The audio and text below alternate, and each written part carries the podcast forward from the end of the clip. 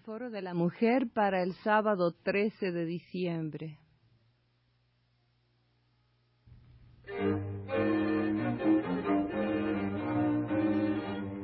Foro de la Mujer. Programa a cargo de Alaide Fopa.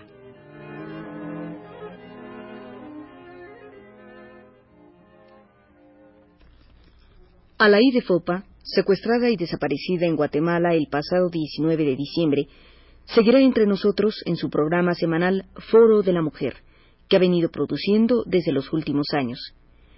Mientras que con la más firme esperanza aguardamos su pronto retorno, hemos preparado una selección de programas grabados, los que serán difundidos semanalmente en la serie Foro de la Mujer. Hoy ofrecemos a ustedes una emisión sobre comentario del libro de Elena Poniatowska, a cargo de Alaide Fopa. Las mujeres de Elena Poniatowska. Acaba de presentarse en librerías el último libro de Elena Poniatowska en la colección Crónicas de la editorial Era. Fuerte es el silencio, es el título. Y reúne tres largas crónicas, o diría que tres temas que a su vez son el resultado de diferentes momentos, de diferentes crónicas. Una, el movimiento estudiantil de 68, otra, diario de una huelga de hambre, los desaparecidos políticos y la colonia Rubén Jaramillo, las principales. Empieza Elena hablando de Los Ángeles. Ella, a quien se aplica quizás más que a ninguna otra escritora actual, esa calidad de ángel, esa palabra tan particular del español. Elenita tiene ángel. Ella, que puede ser tan tierna y audaz al mismo tiempo, valiente y compasiva, toca todos los temas con ángel. Y no es casual, pues, que le dedique el principio de sus crónicas a los ángeles de la Ciudad de México, partiendo del ángel, el ángel de la independencia por antonomasia, el ángel caído, propiamente caído durante el terremoto, y vuelto a surgir con sus grandes alas desplegadas.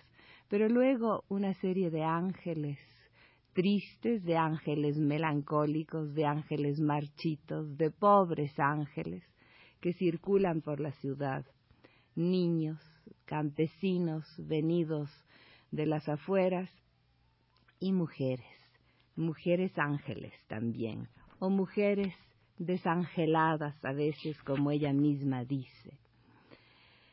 Habla justamente de las criaditas que llegan, habla de las Marías, habla de las campesinas que esperan encontrar en la ciudad el brillo que no les parece encontrar en sus pueblos ángeles de una noche, las llama a unas a las sirvientas que tienen tal vez una noche de felicidad que pagan luego muy cara. Desde Toluca, Querétara, Iztacualca, Hidalgo, Atlacomulco y hasta de Oaxaca, vienen las criaditas a la gran ciudad. La provincia que surte verduras, surte también mujeres lozanas, de trenzas largas y sonrisas apocadas sabe, me dieron permiso. Llegan con los ojos bajos y el trotecito indio que las hace deambular por los cuartos casi sin que se les sienta, como queriendo borrarse. De allá del pueblo se trajeron sus trapos más mejorcitos, los dos vestidos, el cremita y el celeste, su delantal con bolsas y el suéter calado con sus dibujos de cocoles. Ahora abren y cierran puertas, descubren el refrigerador, el boiler, y algo que equivale al ojo de Dios, la pantalla chica, que las mira idiota desde su caja y les retaca el cerebro de ondas imprevisibles. Un buen día, su patrona las encuentra con los ojos abiertos a reventar frente a Sube Pelayo Sube, y una buena tarde las escucha gritar a voz en cuello en un bramido estremecedor de tan impúdico regálame esta noche y una mañanita advierte en modosa a la hora del desayuno su pelo cortina negra recién lavada escurriendo sobre sus hombros, su cintura. Señora, me voy a separar. Recogen sus plumas y se van redondeadas como palomas torcaces a arrullar con su ronco gorjeo de paloma al palomito tierno, producto de aquella noche que les regalaron. Esa es una semblanza, algunas de las mujeres que Elenita retrata en este libro. Naturalmente, ante una visión de la ciudad, de la ciudad a la que llegan miles todos los días, de Marías y de golondrinos, de ángeles, de pobres ángeles, no podían faltar las Marías. Eh, la imagen de las Marías es muy vívida. Las Marías, que sobre todo se ven en el sur con sus blusas de satén solferino y azul magenta, en los camellones de la Avenida Universidad, de División del Norte, de Churumusco, de Popacatépetl, provienen de dos grupos, los otomíes y los mazahuas, quienes están unidos entre ellos por su tradición de comerciantes y por pertenecer a la raza más antigua del país. Primero vendieron fruta, pero ahora se acercan a los cochos con sus kleenex bien alineaditos y ofrecen, por medio de sílabas muy cortas, su minúscula mercancía. Las Marías vienen del estado de Hidalgo, del de Querétaro, de Islahuaca, San Felipe del Progreso, de Mascalcingo y del municipio de Atlacomulco. Si uno va a su pueblo, se da cuenta que la tierra está tan erosionada que el tepetate quedó a ras de piel. Allí se dedican a hacer comales y ollas de barrio, de barro, que los hombres sacan a la carretera y llevan a vender a Guadalajara, a Guanajuato, incluso a la capital. Pero cuando la miseria cala hasta los huesos, entonces las mujeres salen con sus maridos. Las viudas que de ningún modo pueden cultivar la tierra se vienen a la ciudad y se sientan de Marías, con su hijo sobre la espalda y otro más grandecito asido a su cadera, y el tercero por allá acostado, confundido entre los trapos, tan bachito de surcidos él también, y bordan primorosamente sobre un bastidor redondo flores, guirnaldas, pájaros, todo lo que no ven en medio de este río cintilante de coches, del cual hay que saber apartarse apenas pone la luz verde. Si casi todas limosnean en el sur, es porque los comuneros del Pedregal de Santo Domingo las han dejado vivir allí. Antes durmieron en el cuadrante de San Francisco, luego se desperdigaron por, por Coyoacán, hasta que con cuatro palos techaron una casuchita en el Pedregal de Santo Domingo y nadie las ha echado de allí, al menos hasta ahora. Lupe Rivera instaló en Carreteraco, Coyoacán, un centro otomí para enseñar a las Marías a distribuir sus bordados a lo largo de un mantel, hacer mantelitos individuales, trazar hilos de letargo sobre fundas blancas, bastillar pañuelos de llorar en punto de cruz y entrelazar iniciales que han de quedar unidas hasta que se desgaste el encaje, inflar cojines para la sala y rellenar unos muñecos preciosos, bebés de trapo, que usan el gorro original del niño otomí, los mismos solanes con que cubren la cabeza de su hijo, muchas olas blancas para espantar el frío, muchas ondas espumosas para que en ellas aniden los buenos espíritus. No quiero dejar pasar aquí el recuerdo de Lupe Rivera en este momento en que Lupe Rivera acaba de ocupar un puesto que le permitirá sin duda prestar una mayor ayuda, una gran ayuda sin duda a las mujeres de México. Ella que desde hace años ha mostrado su preocupación y aquí Elena Poniatosta lo recuerda en esta empresa limitada en verdad a un grupo de mujeres, a las Marías, pero que sin embargo tenía y tiene el objeto de aumentar los ingresos de estas mujeres, de encauzar su trabajo, de ayudarlas, eh, de dándoles un sentido de responsabilidad y despertando el sentido de justicia y de los derechos que ellas puedan reclamar, hoy Lupe Marina, eh, eh, Lupe Rivera, perdón, acaba de ser nombrada coordinadora para la condición de la mujer eh, dentro de un organismo que depende del Consejo Nacional de Población. Desde ahí seguramente Lupe podrá seguir ocupándose no solamente de las Marías, sino de muchas otras mujeres. Y de acuerdo con una mm, eh, conversación que tuvimos recientemente con ella, sabemos su interés especial en las mujeres campesinas, en las mujeres que viven de la agricultura o que viven, en todo caso, en los pueblos, en las aldeas de México. Aquí Elena sigue refiriéndose a estas Marías que, gracias a la iniciativa de Lupe, eh, de Lupe Rivera, están cosiendo en este centro de Coyoacán.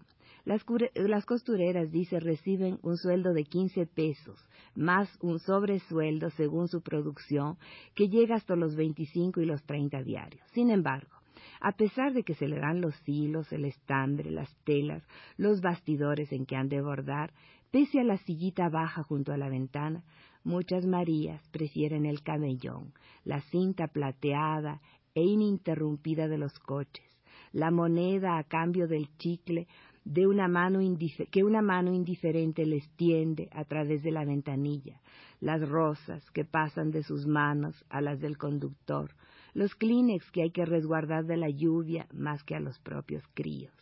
Les resulta más entretenido, más emocionante, más novedoso, más vida vivida que sentarse en una casa de Coyoacán, porque esa casa no es la gran ciudad que relumbra desde el camellón, y en ella tampoco llegan a ganar los treinta, los cincuenta diarios que van juntando poco a poquito en una jornada callejera de más de ocho horas.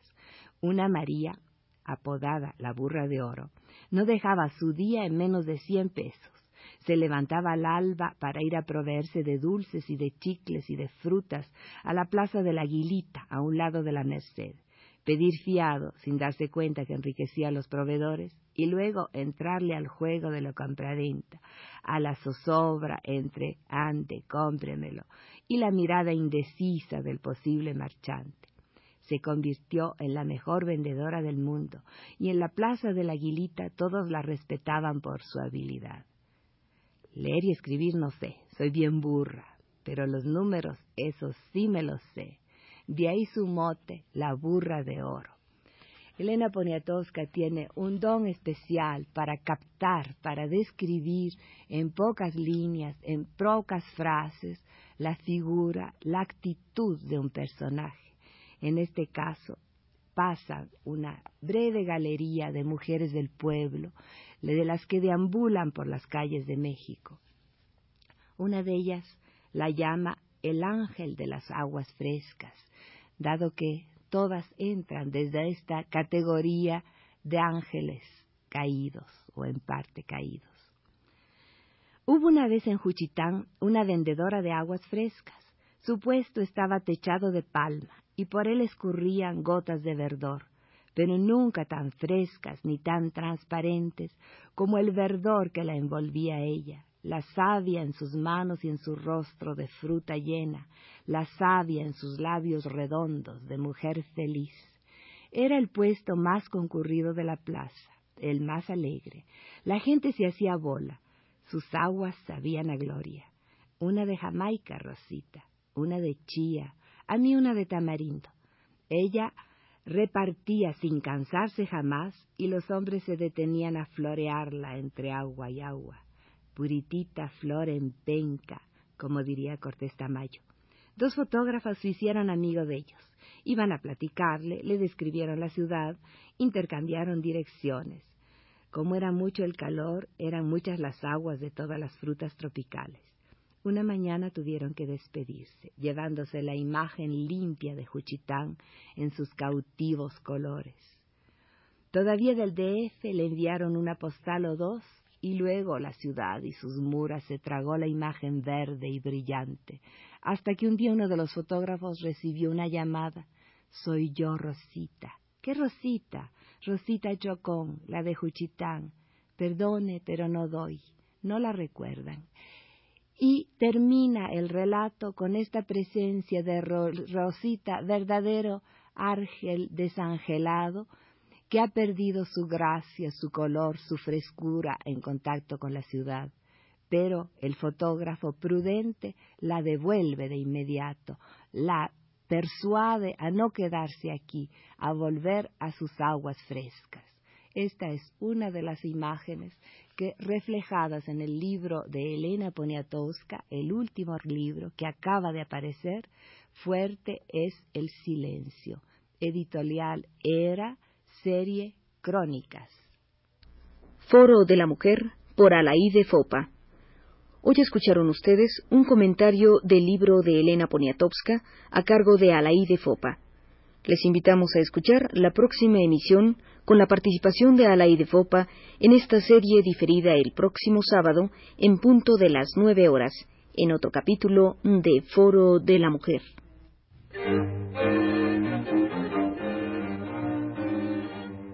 Foro de la Mujer Programa a cargo de Alaide Fopa.